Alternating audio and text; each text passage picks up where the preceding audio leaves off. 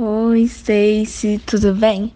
Então, você pode começar falando um pouco sobre você, sobre a sua carreira, é, sobre a sua trajetória como figurinista e agora como cenógrafa também. Oi, meu nome é Stacy, tenho 30 anos. Sou figurinista, uma média de 5, 6 anos, por aí. Tenho um filhote de 4 anos de idade, então no meio da minha carreira eu tive uma pequena pausa, mas estou aí de volta. E posso falar que a minha carreira como figurinista ela foi bem encaminhadinha, sabe? Não foi nada muito surpreendente, não. A minha mãe sempre trabalhou com costura, artesanato, então lá em casa a gente sempre teve esse contato com trabalhos manuais. Meu pai trabalhava como chapista, né? Também, coisa manual. E com 17 anos, eu trabalhei num projeto socioeducativo do BH Trans com teatro empresarial.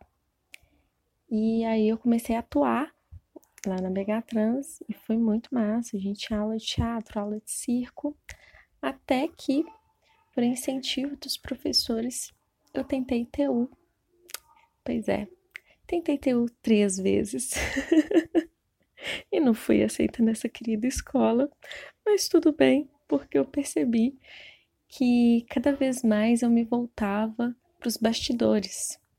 Então, eu, quando eu participava né, de grupos de teatro ou até mesmo do BH Trans, eu sempre estava ali dando um pitaco na cenografia, organizando figurino, tá levando um lanchinho pra galera. então eu sempre gostei dessa parte ali da, atrás da cena, né? Foi quando eu comecei a estudar modelagem do vestuário e costura. Então eu fui primeiro para esse para esse caminho, né? Me especializar em modelagem e costura. Em 2014, eu tive meu primeiro figurino profissional que foi com a companhia da farsa Senhora dos Afogados. Eu digo assim, é, figurino profissional, que foi meu primeiro figurino com cachê, com flyer com meu nome. A gente sempre quer um, um nomezinho ali no flyer, né? É tão importante isso. E foi assim que eu comecei. Então, uma coisa nesse universo que sempre me intrigou foi a moda versus o figurino, assim. Eu, desde quando eu montei a minha primeira cena, que eu tive que fazer um figurino para ela, eu quebrei a cabeça, assim, para tentar sair um pouco da caixinha e pensar o que que difere, assim, por que, que aquele personagem não podia usar uma roupa tão convencional ou não? O que, que eu tinha que pensar que, que na moda é diferente? Por que, que na moda é diferente? Se é realmente diferente é, uma roupa da moda e um figurino. E eu me levo muito assim para os desfiles, que tem desfiles que são verdadeiros espetáculos, é, que tem uma superprodução que envolve maquiagem, umas roupas tão diferentes que elas não chegam nem aí pra rua. E é uma coisa meio assim, bem fora da caixinha, que dava para montar um espetáculo de teatro ali. E aí eu fico pensando até que ponto os dois estão ligados, os, os dois estão separados, eles têm realmente ligação ou não. Figurino e moda é um assunto polêmico e vai dar mais de dois minutos esse áudio, mas vamos lá. Eu sempre fui muito resistente a essa caminhada, moda e figurino. É, por mais que esteja na mesma estrada, né? Porque a gente está trabalhando com produtos, roupas, né? Indumentária, história. E, de certa forma, eles estão bem unidos. Eu acho que o que a gente precisa pensar quando se fala de figurino e, e, e moda, né? É qual que é esse produto final, né? O que, que te atrai como consumidora? Eu, por exemplo, gostaria de consumir um grande espetáculo em Milão, uma ópera, né? Os figurinos de ópera são carérrimos, né? ou eu vou querer consumir um grande desfile em Milão. Então acho que só um, uma pulguinha atrás da orelha aí para todo mundo, sabe? Para pensar sobre a questão do produto, não sobre dá para juntar ou não. Por que dá para juntar, né? A gente tá falando de roupa. Então assim, basicamente é isso. E sobre um personagem usar uma roupa convencional, né? Seja uma blusa ali da Renner ou uma bolsa da Chanel ou um sapato de brechó, eu acho que não tem nenhum problema. Eu acho que o grande grande sacada do figurino é essa, assim, é você respeitar esse figurino, né? Respeitar esse personagem, a linha do espetáculo. Então, para não gerar esse ruído, você tem que entender a época que esse personagem vive, né? O estado psicológico desse personagem, qual é a linha desse espetáculo. Às vezes a gente quer o tempo todo sair fora da caixa e criar coisas espetaculares, coisas com muito volume, coisas que preenchem a cena. Mas às vezes aquele personagem só precisa de uma regatinha branca, sabe? Então acho que essa que é a grande sacada do figurino, assim.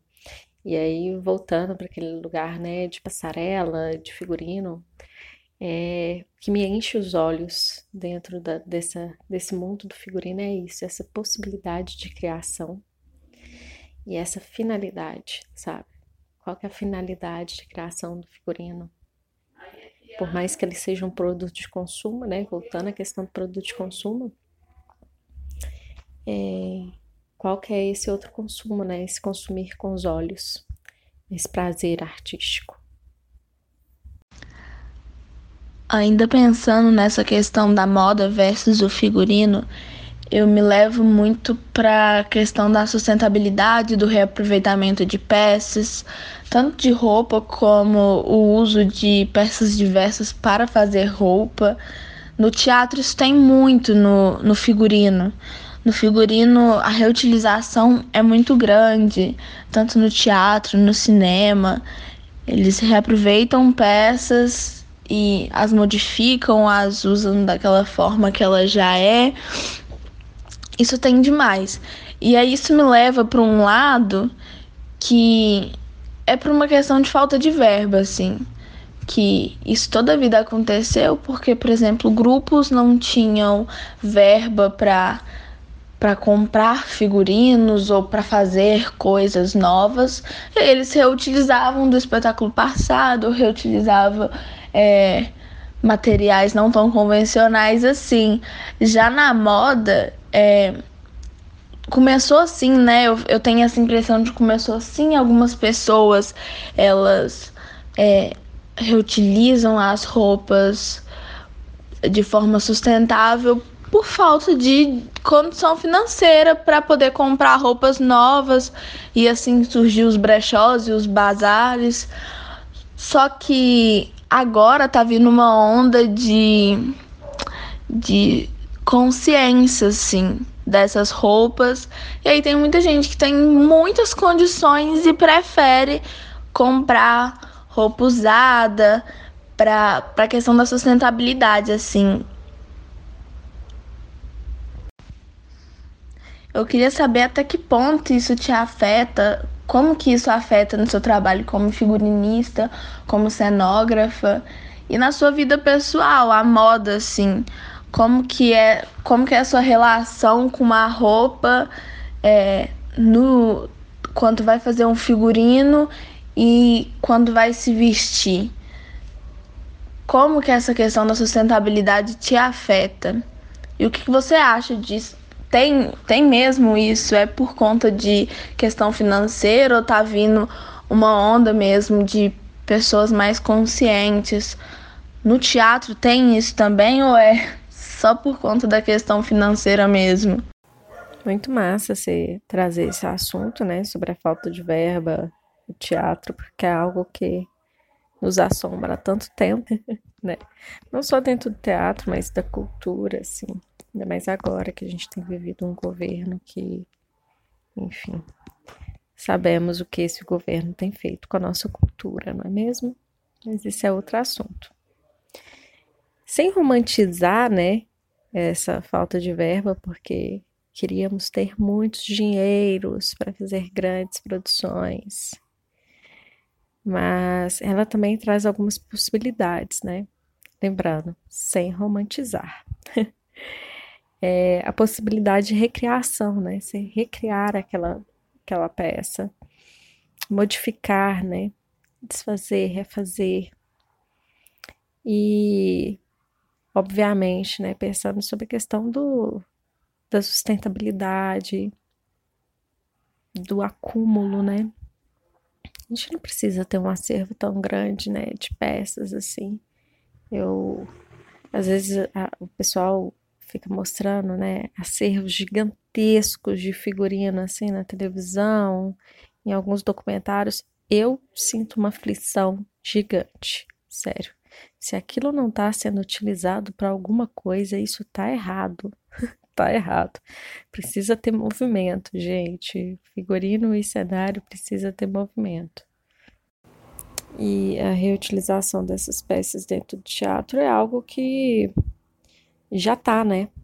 Já tá há muito tempo, então é, qualquer companhia de teatro que chegar ela vai te contar histórias sobre aquela peça, assim, que ela já perpassou por vários espetáculos, e isso é muito legal. Eu acho que, além desse cuidado, né, é, sobre a questão do consumo também, né, para que, que você vai consumir tantas coisas, para que, que você vai gerar mais volume para o planeta, né, sendo que você tem ali, que você pode é, se jogar para poder fazer algo muito legal.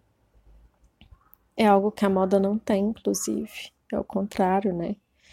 Durante um dia, a moda ela cria toneladas e toneladas de peça e vendem toneladas e toneladas de peça e, e o capital tá aí para isso, né? Para poder enfiar água lá abaixo, é, produzir coisas a goela abaixo.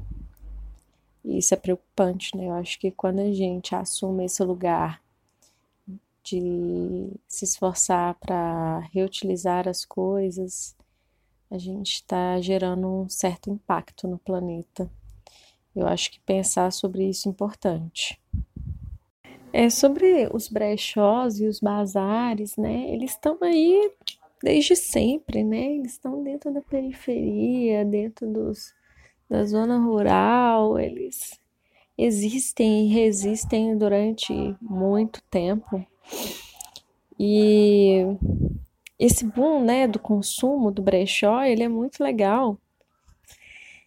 Mas eu sinto que ele ainda não é suficiente, sabe?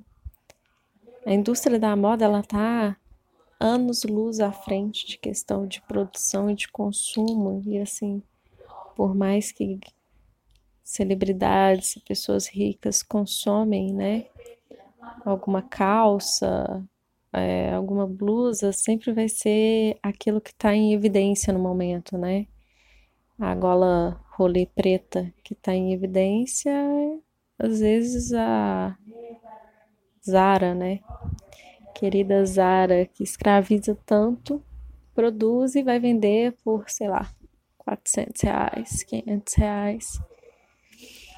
Então, eu acho que esse lugar do, do consumo, da sustentabilidade, da moda, ela tá muito perto da gente, sabe, Larissa? Tá muito perto do nosso grupo social. E muito distante de grupos sociais de classe média, classe alta, eu acho que ela não chega nem na classe alta, para falar a verdade. Eu acho que o que chega na classe alta é uma releitura da roupa do bazar, porque é fashion, sabe? Então, acho que esse assunto da sustentabilidade, da moda, é um buraco sem fim. É isso, Stace, total. Muito obrigada pela participação. Você foi incrível. É, temos sempre que ser resistência e é muito importante sim a gente não romantizar essas situações. E é isso, obrigada.